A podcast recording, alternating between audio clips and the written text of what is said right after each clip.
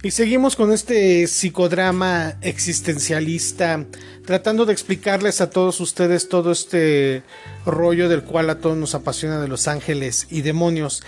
Es interesante, quiero hacer un pequeño brevario o palabrerío eh, cultural, por así decirlo, antes del tema que nos atañe el día de hoy, que vamos a seguir con los hinduistas y los budistas. Em, de verdad yo no sé si es la idolatría o el fanatismo de las personas, esa necesidad de justificar sus miedos, sus esperanzas, sus agonías, sus tristezas, sus amores con un ser imaginario ficticio, ¿no? Justificar sus acciones ya sean buenas o malas bajo el nombre de alguna deidad.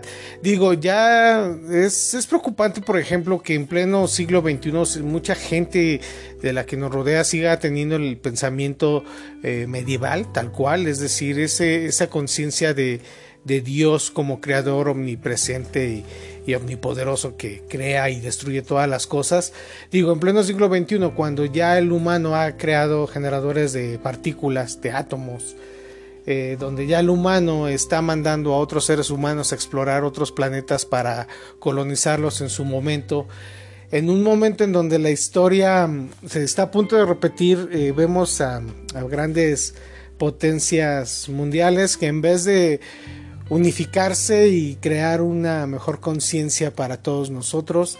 Es más fácil por sus egos y sombras estultas declararse la guerra sin pensar en segundas ni en terceras personas. Y lo más importante, sin pensar en el planeta, en nuestra pecerita, ¿no? En nuestro eh, terrario en el cual vivimos, ¿no? y haciendo esta analogía del terrario, hace poco yo tenía en mi altar, en mi taller de creaciones místicas, un terrario que estaba haciendo con barro de ciertas zonas eh, panteoneras, por así decirlo. E increíblemente al estar sellado en un frasco donde sí le podía entrar, bueno, no sellado al, al 100%, pero sí le podía entrar cierto partículas de viento, no aire constante, solo cuando lo abría para que respirara la botella.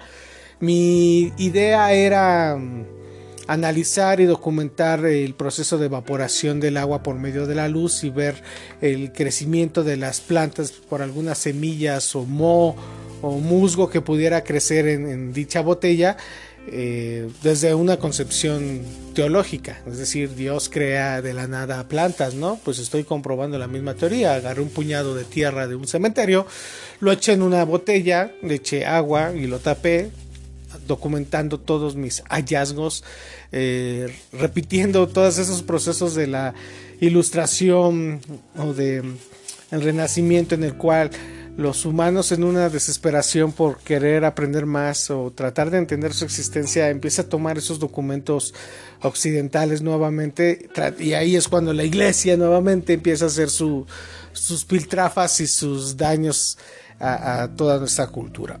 y bajo esa línea pues tenemos al, hinduismo, ¿no? Que se dio... Perdón de repente eh, si es... Estamos probando nuevo. Oye, ¿qué onda? Se termina en 3.33 en la cápsula pasada. Como saben, se supone que hay una edición y postproducción y una planeación de los podcasts. No, la realidad es que dependiendo de mi estado de humor es que me siento ante el micrófono y me pongo a hablar como pinche merolico. Eh, si escuchan de repente ladridos de fondo o maullidos, como buen animalista, amante de los animales eh, aquí en la ISM, la Iglesia Satanista de México, pues tenemos algunos ejemplares felinos y algunos ejemplares caninos. Mis hermanos y mi familia no cuentan. Perdón, chiste local.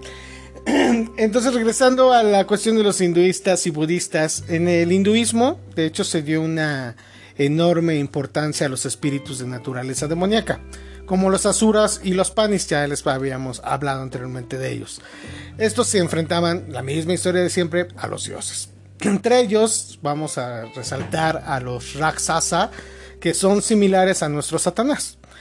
Eh, actuaban contra los Brahmes, eh, los Pisaka, que eran parecidos a los vampiros, e inducían a los hombres al pecado. Ellos alimentaban de su carne, todos ellos, según los Vedas. Acuérdense que Vedas significa verdad, está muy chida la filosofía de los Vedas. y ellos tenían eh, en su morada en la oscuridad de profundas cimas. Eh, los demonios a quienes se denomina Buta, Preta o Pisaka se interpretan como tendencias negativas de la mente que no logran reprimir a aquellos hombres que aún no han alcanzado la perfección, a quienes se les considera poseídos por los demonios, Sutra Hachinini. Em, por ejemplo, los budistas del Himalaya, perdón, cuentan con sus propios demonios, pese a disponer de espíritus benefactores que los defienden frente a ellos, especialmente las siguientes divinidades, eh, que también se pueden como relacionar como ángeles, por así decirlo, entre comillas, que antes fueron demonios, antes de su conversión al bien. Eh, por ejemplo, tenemos a Yamtaka, que lo pintaban con un rostro de búfalo dotado de un tercer ojo, adornado con un collar de calaveras y un cinturón de serpientes montado sobre un toro que se desplegaba bajo su peso. Es el que pone fin al dios de la muerte, Ayama, que tiene la misión de juzgar a los muertos para determinar la reencarnación que corresponde a cada uno de ellos. Con frecuencia es representado en pie sobre un búfalo que se aparea con una mujer este animismo, ¿no? Que siempre venimos platicando desde podcast pasado. También tenemos a Debbie, que es el único ser femenino de estos espíritus benefactores. Ella tiene un rostro demoníaco, monta un asno salvaje y va siempre rodeada de muchos objetos simbólicos. También tenemos a Citabram, eh, suele ser el representado montando en un dragón y lleva una espada en la mano derecha, que de hecho este Abraham también aparece en el Ars Goetia con otro nombre que no lo voy a mencionar. Eh, está Bhakti, que está heredado de las tradiciones tibetanas anteriores al budismo. Suele ser representado en figura de guerrero y simboliza a la fuerza. También tenemos a Kumbera, que, o Kubera, que en sí es el más monstruoso de estos espíritus. Él suele ser representado sobre los lomos de un león. Él es el dueño de los secretos para conquistar la riqueza y que justamente también en el Ars Goetia aparece este, este ser pero con otro nombre. Eh, asimismo también tenemos a Makala o Makala, eh, a quien suele él también representarse acompañado del ave de Gurat, que está siempre rodeado de objetos relacionados con los ritos funerarios. nuevamente, si podemos ver a estas entidades demoníacas budistas, por así decirlo, de los Himalayas, tienen mucha referencia a algunas entidades demoníacas como el Ars Goetia. Quien ha leído el Ars Goetia sabe de lo que les estoy hablando. Y por último tenemos el Ayagriba, que es representado con una cabeza de caballo sobre su propia cabeza y su nombre significa el que tiene el caballo en la cabeza. O que también en el argoete aparece un demonio con cabeza de caballo y un cuerpo de un caballero elegante y va con otro nombre, ¿no? En otras religiones como en todas eh, estas que estamos platicando, los demonios forman parte del folclore popular en todo el mundo, bajo la forma de tales o como vampiros onis japoneses, eh, los conocen como los kilpis en Escocia, ¿no? Y otros muchos a los que hacen referencia en algún otros textos que hemos encontrado, ¿no?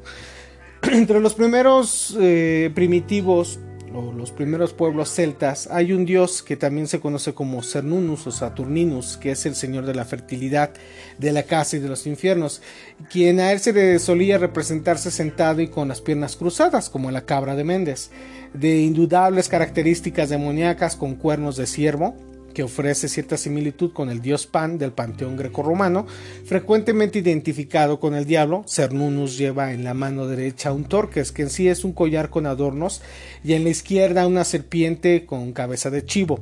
En algunas representaciones esta divinidad porta una bolsa con monedas. En la mitología, por ejemplo, maya, las almas tras abandonar el cuerpo de los muertos iban acompañadas en su viaje de cuatro años por el inframundo, que es decir, el Mitlán por la sombra de su perro favorito y llevaban jabalinas con las que se podían y se debían de defender en su camino hacia su morada eterna en su lucha contra una serpiente, un caimán y una serie de demonios que pretenden, pretenden impedirle el paso y se supone que van lavando su alma y su espíritu hasta llegar al último nivel de, del Midland. En el próximo podcast vamos a platicar del diablo en las tierras salvajes. Muchas gracias a todos los que se están sumando a estos podcasts. Gracias a todos sus correos electrónicos que me hacen llegar con sus sugerencias y sus felicitaciones. También gracias a todos estos haters y personas que a lo mejor no les agrada nuestro contenido eh, pues vamos a tratar de, subir contenido que también sea agradable para sus oídos persinados y reprimidos, eh, que no dañe su susceptibilidad ni sus creencias. Eh, ya sabemos que existen en México muchos mexicanos con su mentalidad de conquistados, ¿no? Y que siguen aún con esa tendencia de adoración de los dioses de los españoles. Mi nombre es Ilich Luna, eh, hoy platicamos sobre mm, el hinduismo y el budismo. En el próximo podcast vamos a platicar sobre el diablo en las tierras salvajes. No le cambien.